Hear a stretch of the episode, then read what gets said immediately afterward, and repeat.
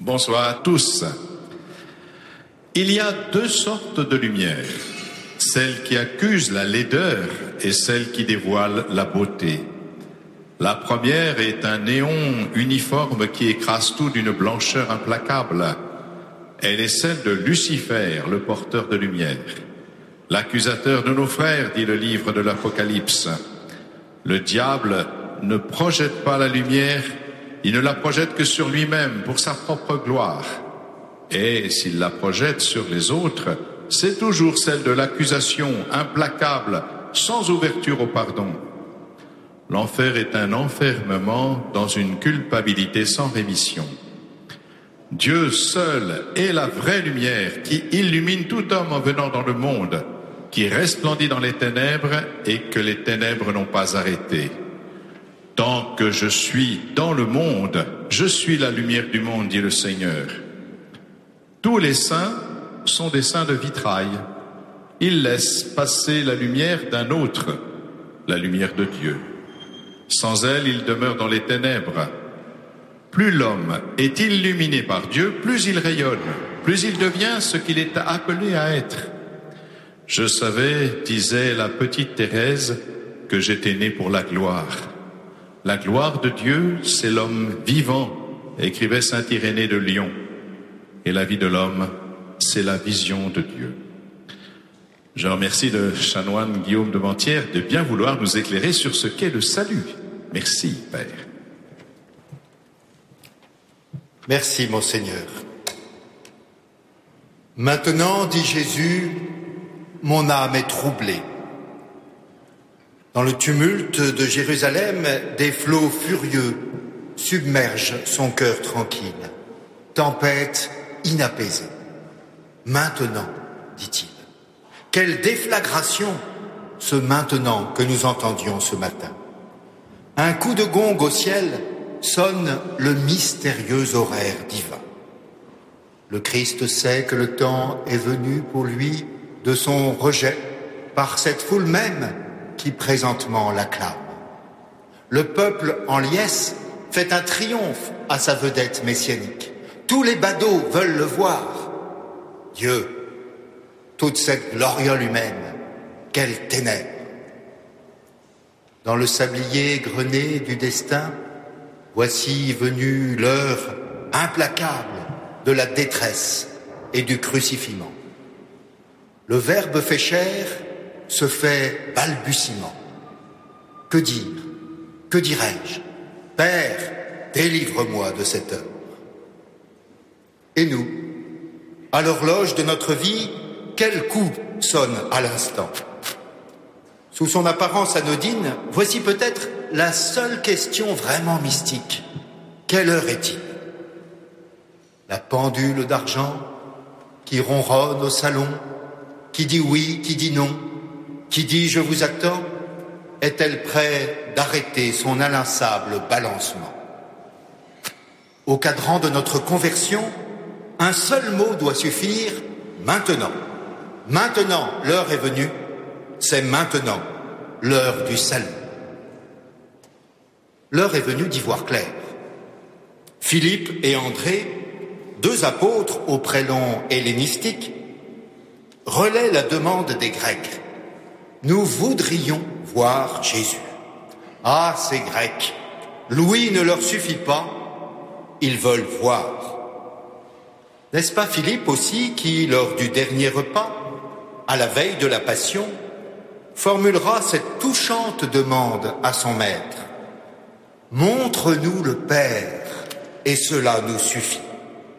Nous ne voulons plus cheminer comme à tâtons, croire par oui-dire, flotter dans l'incertain. Il nous faut le face-à-face, l'étreinte visuelle, l'éblouissement de la certitude. Souvenons-nous de la bouleversante réponse du Sauveur à son disciple. Il y a si longtemps que tu es avec moi, Philippe, et tu ne me connais pas Qui me voit, voit le Père. Les apôtres ont bien reçu la leçon. Qui voit Jésus, voit Dieu. le Christ prétend refléter le visage du Père. Il revendique cette similitude. Et à quel moment, s'il vous plaît, se donne-t-il pour équivalent à Dieu? Non pas lorsqu'il est sous les projecteurs de la gloire, non au moment où il pose des actes manifestant sa souveraineté et sa puissance, mais au moment précis de son plus grand abattement. Alors que Judas vient de sortir dans la nuit pour le livrer, à l'instant même où il commence à ressentir frayeur et angoisse à l'approche de sa passion imminente. C'est dans ce temps de la plus grande faiblesse qu'il prétend refléter le Père éternel. Quelle révélation renversante. Et lorsque quelques heures plus tard, Saint Jean, au pied de la croix, contemplera le visage supplicié du Christ, il entreverra dans cette face sanguinolente toute la gloire divine. Sous la tresse d'épines dont la tête du Sauveur est couronnée comme dans un nouveau buisson ardent, c'est le Dieu trois fois saint qui se révélera. Voir Dieu. Ces deux mots définissaient autrefois parfaitement le salut. Le bonheur escompté n'était autre que la vision béatifique. La perspective du face-à-face réjouissait nos pères dans la foi. Elle nous intrigue plutôt. Au ciel, faudra-t-il se contenter de voir Dieu? On voudrait bien voir sa grand-mère aussi, et même son petit chien, pourquoi pas? Que deviendront au ciel les relations nouées sur cette terre? Les amitiés, les liens conjugaux et familiaux. Tout sera-t-il noyé dans le bonheur de voir Dieu? Les élus pourront-ils ou non se reconnaître au paradis? Comment resterai-je en lien avec les autres si j'ai le regard perpétuellement rivé sur le tout autre? Rassurons-nous, voir Dieu ne m'empêchera pas de voir ma femme ou mes enfants, mais je les verrai en Dieu, c'est-à-dire aussi en mieux, transfigurés dans la lumière de la vérité. Aimer Dieu n'empêche pas d'aimer autrui, mais au contraire permet de l'aimer vraiment. De même, voir Dieu n'empêchera pas de voir les autres, mais nous donnera au contraire de les voir parfaitement par le prisme de la bonté. Beaucoup demandent qui nous fera voir le bonheur? Sur nous, Seigneur, que s'illumine ton visage. Ce célèbre verset de psaume atteste que le bonheur biblique est celui du face-à-face. Certes, pour le pécheur, cette perspective est effrayante. Celui qui fait le mal ne vient pas à la lumière. Comme Cain, il essaie désespérément de se soustraire à l'implacable lucidité de Dieu. L'œil était dans la tombe et regardait Cain. Gravirai-je les cieux? Descendrai-je dans la fosse? Le Seigneur me scrute et me connaît. Où fuirai-je loin de sa face? L'homicide fuit vainement une lumière qui l'épouvante. On voudrait bien cacher nos turpitudes, comme le footballeur a masqué habilement la main qui lui permit d'inscrire le but. Mais laissez-moi vous le dire, gens insensés, Dieu il y a longtemps qu'il l'a, lui, l'arbitrage vidéo. Moi, en tout cas, je vois clair, oracle du Seigneur. Terrifiant pour l'impie, le regard de Dieu est pour le juste éminemment désirable. La grande bénédiction sacerdotale d'Israël exprime ce souhait ardent. Que le Seigneur te bénisse et te garde que le Seigneur fasse rayonner sur toi son visage et t'accorde sa grâce. Que le Seigneur te découvre sa face et te donne la paix. Cette triple invocation appelle sur le peuple hébreu la lumineuse révélation trinitaire. Voir le Dieu unique en trois personnes, telle est la vraie bénédiction. Or, quelque chose de cette vision s'atteste déjà dans le visage d'autrui. Qu'ils sont cruels en ce sens, ces masques que nous avons pris l'habitude de porter pour raisons sanitaires. Ils sont le contre-pied du salut tel que l'envisage, le mot est bien choisi, tel que l'envisage la révélation biblique. Dieu est le salut de ma face. Faire tomber le voile, accéder à la claire vision, démasquer enfin les visages, tel est l'acte rédempteur. La quête du visage est le tourment essentiel du psalmiste. Mon âme a soif du Dieu vivant. Quand le verrai-je face à face? Je cherche le visage, le visage du Seigneur. On pense bien évidemment à cette épiphanie du visage dont parlait le philosophe Emmanuel Lévinas. Dans le visage d'autrui, en face de moi, se lisent à la fois le commandement d'aimer et la prophétie de ma destinée. Si je n'ai plus devant moi cette continuelle provocation à aimer qu'est le visage d'autrui, le risque est grand que s'émousse avec l'interpellation éthique l'espérance humaine fondamentale, celle du face-à-face définitif, du regard plongé en Dieu. Montre-nous ta face, Seigneur, et nous serons sauvés. Avant que ne se ferme le cercueil, les pompes funèbres convient les familles au funérarium pour une brève cérémonie qu'elles appellent significativement l'adieu au visage. C'est un des moments les plus douloureux et les plus significatifs du deuil, qui fait désirer en creux le salut comme épiphanie du visage de l'aimé. La gloire de Dieu, vous le rappeliez, monseigneur, c'est l'homme vivant, disait dans une formule devenue célèbre saint Irénée. Mais il ajoutait aussitôt, et vous ne l'avez pas oublié, et la vie de l'homme, c'est la vision de Dieu. On oublie trop ce second membre de phrase. La vie, la vraie vie de l'homme, c'est de voir Dieu. Un jour, nous lui serons semblables parce que nous le verrons tel qu'il est, écrit Saint Jean. L'humanité n'a pas d'autre destinée que la transfiguration du face-à-face. Voir Dieu. Tel est bien l'horizon de notre espérance, notre vocation ultime. Nous l'avons dit lors des conférences précédentes, le salut suppose de sortir d'un état mauvais et d'entrer dans un état désirable. Après avoir été arraché au pharaon diabolique, purifié à travers l'errance au désert, nous nous établirons en terre promise. Nous ne marchons pas vers l'incertain d'un horizon fuyant. Nous n'avons pas à forger notre avenir. Notre bonheur ne saurait être le fruit asymptotique de nos efforts. Tout au contraire, il vient à nous. Il préexiste à notre tension vers lui. Il s'offre à notre désir. Et même, il le comble sans l'annihiler. Un désir qui ne s'étiole pas avec sa satisfaction, voilà la définition même du bonheur des élus. Ils désireront éternellement ce qu'ils posséderont parfaitement. La question du salut est ainsi liée à celle de notre désir profond.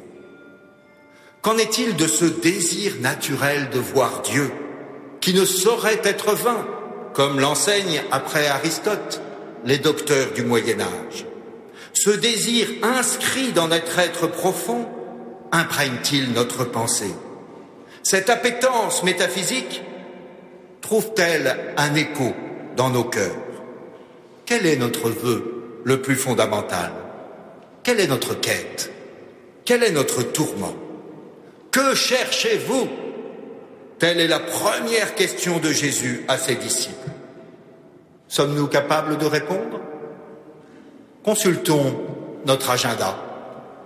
Voyons ces choses qui nous tiraillent, nous réquisitionnent, nous accaparent, et posons-nous honnêtement la question. au fond, qu'est-ce que je cherche au juste? Gloire de Dieu et le salut du monde, répond le chrétien conscient. Comme j'aime, au cœur de la célébration eucharistique, entendre le peuple de Dieu répondre à l'oraté fratresse en s'écriant unanime pour la gloire de Dieu et le salut du monde. Est-ce une réponse machinale? Un automatisme liturgique? Une simple rubrique du missel? Ou le cri de cœur viscéralement chrétien. Imaginez un peu, on vous interroge. Pourquoi donc allez-vous à la messe? Par tradition familiale? Pour satisfaire au précepte dominical? Pour être en église? Parce que c'est une bonne petite pause spirituelle dans ma semaine? Non, je vais à la messe pour la gloire de Dieu et le salut du monde. Est-ce bien cela qui nous anime? La gloire de Dieu et le salut du monde Tenez, soyons concrets.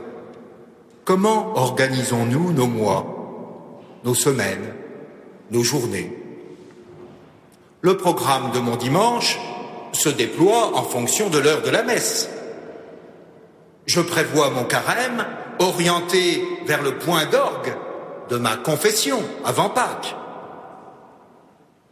Je dis souvent à mes paroissiens, qui m'écoutent poliment, que le chrétien commence l'an nouveau en marquant dans son agenda la date et l'heure de la vigile pascale. Il organise ensuite tout le reste de son année en fonction de ce pôle autour duquel toute sa vie doit graviter. La sagesse, selon saint Thomas d'Aquin, consiste à connaître la fin des choses, à percevoir le but ultime, à voir plus loin que le bout de son nez, à prendre en compte l'immense dessein providentiel du Créateur. Or, nous le savons, de tout mal, Dieu peut faire un bien. Toute l'histoire du salut peut être lue à cette lumière. Là où le péché abonde, la grâce surabonde. Avec Saint Paul, nous pouvons l'affirmer, les tribulations du temps présent ne sont que peu de choses en comparaison du poids de gloire qui nous est préparé. Ignorant le sens de ce qui nous arrive et la réalité de ce qui nous attend, nous pressentons que nous sommes appelés à mieux, à autrement, à plus. À plus, c'est le mot que lança joyeux à sa maman ce garçon de 18 ans avant d'enfourcher en trombe sa moto et de mourir dramatiquement encastré dans un camion. Je n'avais pas bien compris, me disait bien des années plus tard sa mère éplorée. Je n'avais pas bien compris sa dernière parole. Mais maintenant je sais. À plus ne voulait pas dire simplement dans son langage de jeune à plus tard, mystérieusement. Ces deux mots signifiaient à plus de vie, à plus d'intensité, à plus haut, à plus dense, à Dieu. Nous ne pouvons pas accepter, et encore moins expliquer cette vie fauchée à la fleur de l'âge. Un jour, nous saurons tout, nous comprendrons tout, et nous dirons avec les frères Karamazov, tu as raison, Seigneur, tu as raison car tes voix nous sont révélées. Mais pour l'heure, nous luttons obstinément pour acquérir dans ce monde quelques biens, de ces petits bonheurs que chantait Félix Leclerc et que l'on ramasse en chemin pour donner le cœur de faire le pas suivant. Ils ne sont pas tous pernicieux, loin de là, pour autant qu'ils soient fugaces. Il est bien permis, n'est-ce pas, de glaner ces satisfactions éphémères dont le Seigneur a jalonné notre route. Il serait même sans doute offensant pour notre Créateur de nous en désintéresser, comme ces enfants gâtés qui ne font aucun cas des cadeaux de Noël que la grand-mère mit tant de soin pourtant à préparer pour eux. Le Talmud porte quelque part cette magnifique sentence. Au jour du jugement, il nous sera demandé compte de tous les plaisirs licites à côté desquels nous serons passés sans en jouir. Quelle maxime libératrice Enjoy, comme disent à tout bout de champ les Américains. Non, il n'est pas interdit de cueillir les joies de ce monde. C'est même notre plus belle façon d'honorer la Providence qui les place à notre disposition. Non, ce n'est pas un péché d'aimer ce qui est beau et bon sur notre terre. Contre tous les rabat et les perles à morale, il faut le redire, les plaisirs de ce monde ne sont pas condamnables en eux-mêmes. Ils sont même excellents en tant que signe de la bonté de Dieu et aiguillons vers des biens plus hauts. Ils ne deviennent périlleux que lorsqu'ils s'absolutisent et se font passer pour ce qu'ils ne sont pas. Si elles prétendent prendre la place des biens véritables, les satisfactions d'ici-bas deviennent dangereuses. Mais alors, me direz-vous, quels sont les biens véritables? Saint Augustin, qui a le génie de tout résumer en des aphorismes lapidaires, nous répond Les biens véritables sont ceux qu'on ne peut perdre malgré soi. Direz-vous que l'argent, qui procure tant de confort en ce monde, est un bien véritable? Certes non. On a connu bien des faillites aussi soudaines qu'involontaires et redoutées. Peut-être nous proposerons-nous des biens plus subtils et moins contestables. Dirons-nous que la santé est un bien véritable? Hélas, qui sait qu'on peut la perdre en un instant et assurément bien malgré soi? Et sans doute faut-il dire la même chose de biens si vénérables que sont les relations, la mémoire, la famille, la science, tant de réalités si désirables, mais qui peuvent nous fuir à tout moment, malgré que nous en ayons. Désabusons-nous éternellement de tous ces biens que la mort enlève. Alors, que reste-t-il pour notre partage? Quels sont ces biens qu'on ne peut perdre sans le vouloir Saint Augustin répond, la charité et son corollaire, la joie. Tels sont les biens véritables que nul ne peut nous ravir. La charité et la joie, fruits en nous de l'Esprit Saint. Comment pourrions-nous être retranchés de ce qui nous habite? Comment pourrions-nous perdre ce qui nous est tellement intime, cette joie de nos cœurs? Jésus dit à ses disciples, Votre cœur se réjouira et votre joie, nul ne pourra vous la ravir. Si les plaisirs peuvent nous fuir et ne sont guère communicables, la joie demeure et se diffuse. C'est bien, bon et fidèle serviteur, entre dans la joie de ton maître. Voilà notre destinée bienheureuse. Entrez dans la joie. Ici-bas, un peu de la joie de Dieu entre dans nos cœurs. Mais là-haut, nous entrerons tout vifs dans la joie de Dieu. Nos cœurs, en effet, sont bien trop étroits pour abriter le bonheur que Dieu destine à ses serviteurs. Aussi bien nos bonheurs terrestres, pour véritables qu'ils puissent être parfois, sont encore trop courts et ne laisse qu'à peine présager ce qui nous attend. Ce que l'œil n'a pas vu, ce que l'oreille n'a pas entendu, ce qui n'est même pas monté au cœur de l'homme. Voilà ce que Dieu a préparé pour ceux qu'il aime. Dans ce monde, tout ce qui a le plus de prix s'avère finalement relatif, trop court, en dessous de nos attentes. Il est où le bonheur? Il est où? demande Christophe Maé. Le chanteur populaire exprime ce qui est le plus prégnant au cœur de l'homme, cette soif inextinguible de bonheur. L'expérience prouve en effet que rien ne peut combler ici-bas le désir insatiable de l'homme. Aucun bien fini ne lui suffit. Tout s'avère décevant. La boulimie humaine de bonheur ne trouve pas sur cette terre de quoi se satisfaire. Dieu, est le bien définitif qui nous comble. Il n'est pas simplement le sauveur, il est le salut, comme tant de psaumes l'expriment. Ma lumière et mon salut, c'est le Seigneur. Le salut de l'homme, c'est Dieu. Sa vocation, c'est la divinisation. La destinée de l'homme est de devenir participant de la nature divine. Rien moins que cela. Comme l'exprimaient les pères, Dieu s'est fait homme pour que l'homme soit fait Dieu. Dieu n'est pas seulement l'agent qui nous mène à notre fin, il est cette fin même. Tout bien considéré, c'est à tort et par abus de langage que nous parlons au pluriel des fins dernières de l'homme.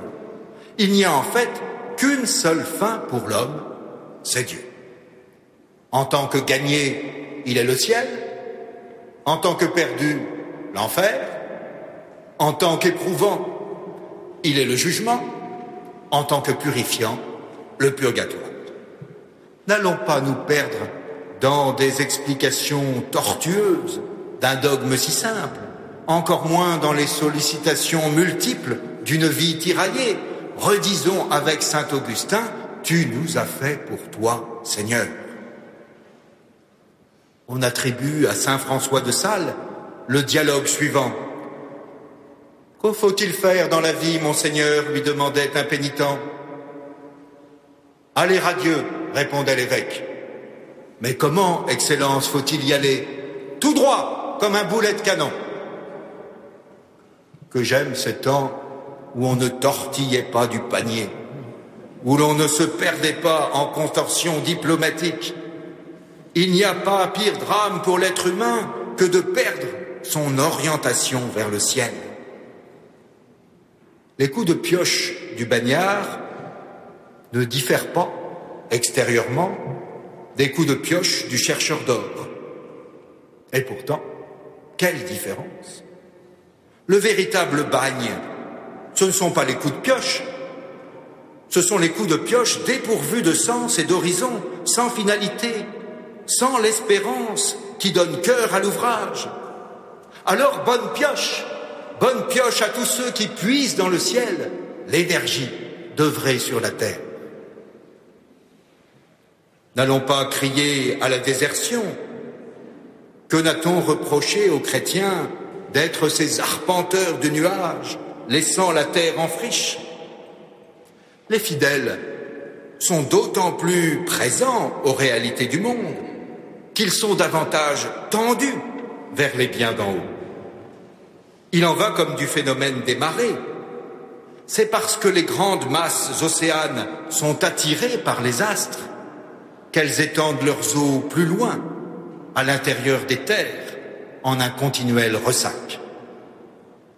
L'Église n'est pas une salle d'attente où les chrétiens patientent jusqu'à ce que les choses sérieuses commencent par-delà la mort. Le salut est certes un bien de l'au-delà, mais aussi un accomplissement de l'ici-bas. Le christianisme ne fait pas miroiter un ciel heureux, dans le dessein de rendre supportables les injustices de ce monde.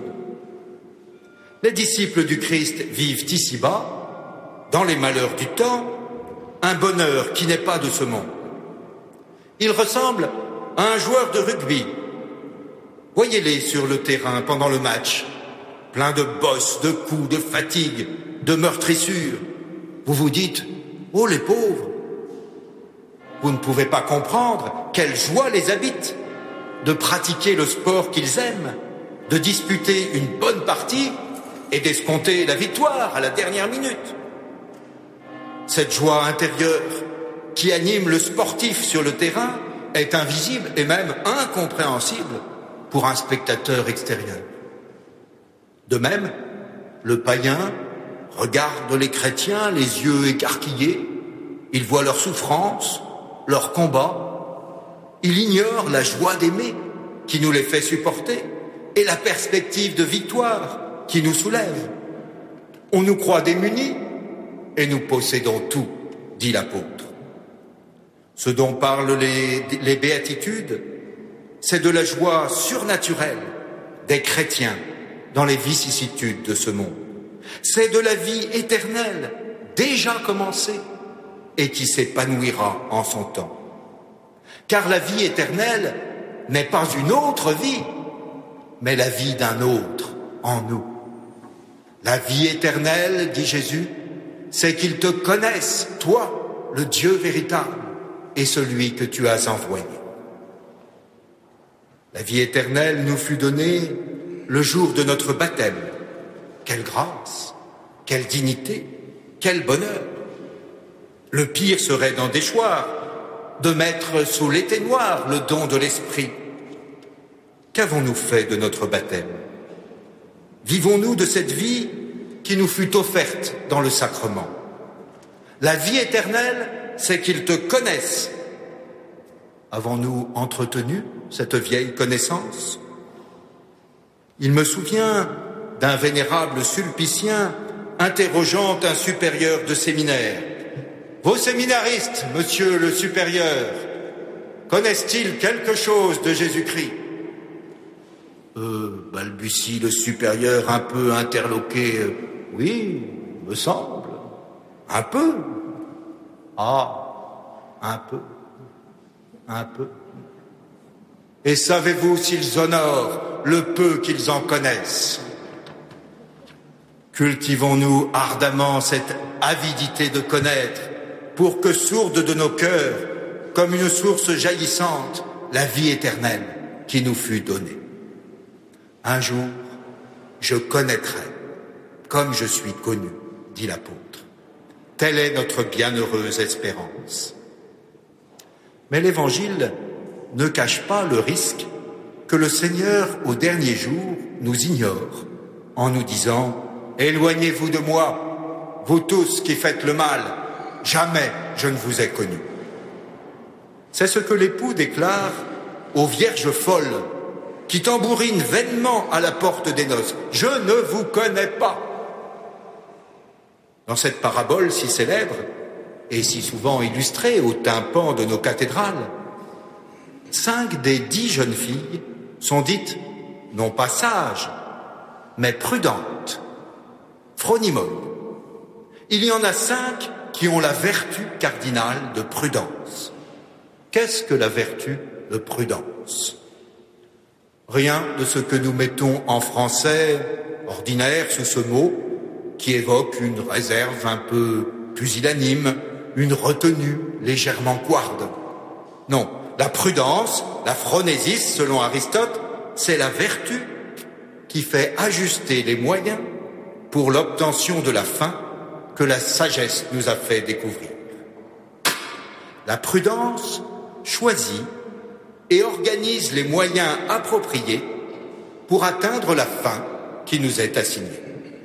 Par exemple, si l'on veut vaincre une pandémie, la prudence commence de se munir de masques, de tests, de vaccins en suffisance. Si l'on veut affronter la nuit, il faut se munir d'une lampe et d'une certaine quantité d'huile nécessaire. Nous sommes tous bien convaincus de notre fin. Un jour, nous serons avec le Seigneur. C'est là notre but, notre bienheureuse destinée. En prenons-nous les moyens? Avons-nous de l'huile en suffisance? Ce serait prudent. Car la lampe de la foi ne sert à rien sans l'huile de la charité. Saint Paul nous le dit, j'aurais beau avoir la foi qui transporte les montagnes, si je n'ai pas la charité, cela ne sert de rien. Encore faut-il s'entendre sur ce que signifie charité.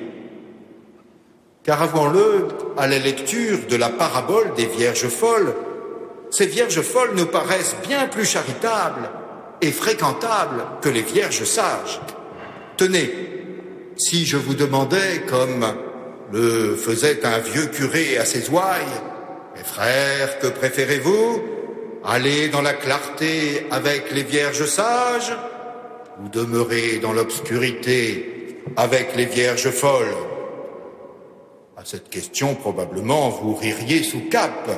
Par devers vous, bien entendu, vous opteriez pour la seconde solution, nonobstant le ton inquisiteur du brave chanoine. Avons-le, notre sympathie se porte même spontanément vers ces vierges folles que le Seigneur réprouve. Elles furent imprudentes, certes, mais n'est-ce pas l'Évangile lui-même qui nous recommande de ne pas nous soucier du lendemain? Leur crime nous paraît moins grave, à tout prendre, que celui de ces vierges réputées sages qui refusent de partager l'huile de leur lampe. D'ailleurs, tous les écoliers, annonnant la fontaine, ont toujours secrètement préféré la cigale insouciante à la fourmi précautionneuse et pas prêteuse. Et dans la cour de récréation, allez savoir pourquoi, ils choisissaient d'être le voleur plutôt que le gendarme. Au catéchisme, ils montraient de la compréhension pour le fils aîné ou pour les ouvriers de la première heure, une indulgence pour le pauvre bougre qui n'avait pas le vêtement de noces, une pitié pour le serviteur qui a enfoui l'unique talent reçu. Ces options de l'enfance nous interrogent. Comment se fait-il que nous soyons sans cesse tentés d'absoudre ceux que le Seigneur récuse? Serions-nous plus charitables que Dieu? Une telle pensée m'effraie. Et je me souviens de cette sentence du philosophe Feuerbach L'homme commence à devenir athée quand il se croit meilleur que son Dieu. Si j'estime ma charité plus grande que celle de Dieu, c'est assurément que je me trompe grandement sur ce qu'est la charité. Elle ne consiste pas à excuser les défauts des autres pour ne pas avoir à me corriger des miens. Elle ne réside pas dans une tacite complaisance avec le péché, puisqu'après tout, tout le monde pêche. Elle n'est pas ce petit lot de sentiments mêlés qui agite mon cœur et auquel le Tout-Puissant serait sommé de ressembler en un peu mieux. Non, la charité n'est pas ce que nous croyons. C'est celui en qui nous croyons qui est la charité. Dieu est charité, écrit Saint Jean. Et puisque notre glorieux avenir est de le contempler, et partant de lui devenir semblable, commençons ici-bas par amour cet ouvrage d'assimilation. Vivons de cette charité que Dieu a mise en nos cœurs et un peu de ciel sera dès ici-bas notre partage. Qu'on fait de mal ces vierges folles Que leur est-il reproché? Elles qui attendaient avec ardeur la venue de l'époux. Quels crimes ont-elles commis pour se voir claquer la porte au nez? En vérité, je vous le dis, je ne vous connais pas. Elles ont un seul péché. Elles ont oublié de se munir d'huile. On ne nous dit pas que ces vierges soient mauvaises, adultères, malfaisantes, mégères, non, un seul péché, l'oubli, l'étourderie, le péché d'omission. Dieu sait pourtant que Jésus prend soin de nous avertir ceux qui seront du mauvais côté au jour du jugement ne seront pas forcément ceux qui ont fait le mal, mais bien plutôt ceux qui n'ont rien fait. Dans le récit du jugement dernier, de quoi sont coupables les boucs à la gauche du Christ, les maudits qui sont voués au feu éternel Quel est leur péché? J'avais faim et vous ne m'avez pas donné à manger. J'avais soif et vous ne m'avez pas donné à boire. J'étais en prison et vous ne m'avez pas visité. J'ai prêché et vous ne m'avez pas écouté. De ces maudits, il n'est pas dit qu'ils aient été voleurs, qu'ils aient fait le mal, qu'ils aient été avares, ambitieux, cupides, débauchés. Non. Il est dit qu'ils n'ont rien fait. Ce qui est curieux, c'est que souvent nous avons tendance à nous disculper en disant ⁇ Mais je n'ai rien fait !⁇ eh bien, c'est précisément ce qu'on nous reproche. Nous ressemblons à cet écolier qui demande à sa maîtresse Madame, est-ce qu'on peut être puni lorsqu'on n'a pas fait euh, pour ce qu'on n'a pas fait La maîtresse de répondre Oh, bien sûr que non, mon petit, certainement pas. Eh bien voilà, je n'ai pas fait mes devoirs. Ah, si dans nos confessions, nous avouions aussi au Seigneur, en plus de ce que nous avons fait de mal, tout le bien qui était à notre portée et que nous n'avons pas fait. Nous nous comportons parfois comme cet homme qui priait Dieu pour les SDF. Seigneur, viens à leur secours. Il avait remarqué cette femme dehors. L'hiver approchait. Il suppliait le Seigneur pour elle. Et voici qu'un jour de grand froid, il l'aperçoit dehors, à la même place. Alors chez lui, il supplie Dieu, Seigneur, fais quelque chose pour elle. Et dans sa prière, il entend le Seigneur lui répondre, Mais j'ai fait beaucoup pour elle. Je t'ai fait, toi, avec ton cœur pour l'aimer, tes mains pour la secourir, ta maison pour l'héberger, ta fortune pour la nourrir, ta science pour la soigner. Oui, frères et sœurs, notre foi ne nous engage pas à la paresse dans l'attente d'un bienheureux secours divin. Elle nous engage à servir sans compter, comme les intendants des mystères de Dieu. La décisive orientation de toute notre existence vers les réalités d'en haut n'émousse aucunement notre zèle à servir ici-bas. Elle l'aiguillonne plutôt. Il en va comme des arbres qui allongent d'autant leur emprise sur la terre qu'ils pointent plus fièrement leur cime vers le ciel. Tant de saints nous montrent cet exemple d'une vie d'autant mieux incarnée dans une charité contrainte qu'elle est soulevée par l'espérance théologale. Souvenons-nous de Saint Vincent de Paul, lui, l'apôtre inlassable de la charité, lui qui avait œuvré sans relâche. Au soir de sa vie, il se lamentait. J'ai fait si peu, j'ai fait si peu. La reine de France, interloquée, lui rétorque Mais que donc faut-il faire, monsieur, selon vous, pour avoir fait quelque chose La réplique fuse aussitôt Davantage, madame, davantage.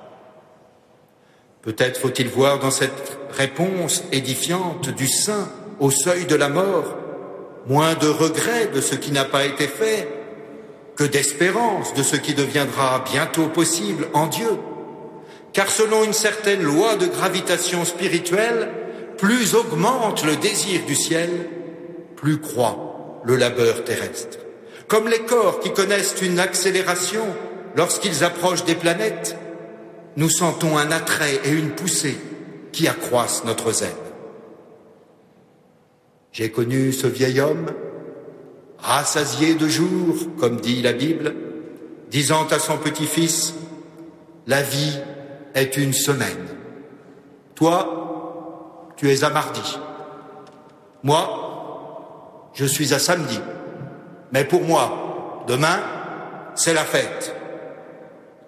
Était-ce présomption de sa part Le grand-père, tout pécheur qu'il se connut, ne pouvait imaginer n'être pas du bon côté de la balance. Il savait bien pourtant qu'il y aura un jugement que Dieu portera sur chacune de nos pauvres vies. Qui sera finalement sauvé? Comment serons-nous jugés? Nous nous poserons ces questions dimanche prochain.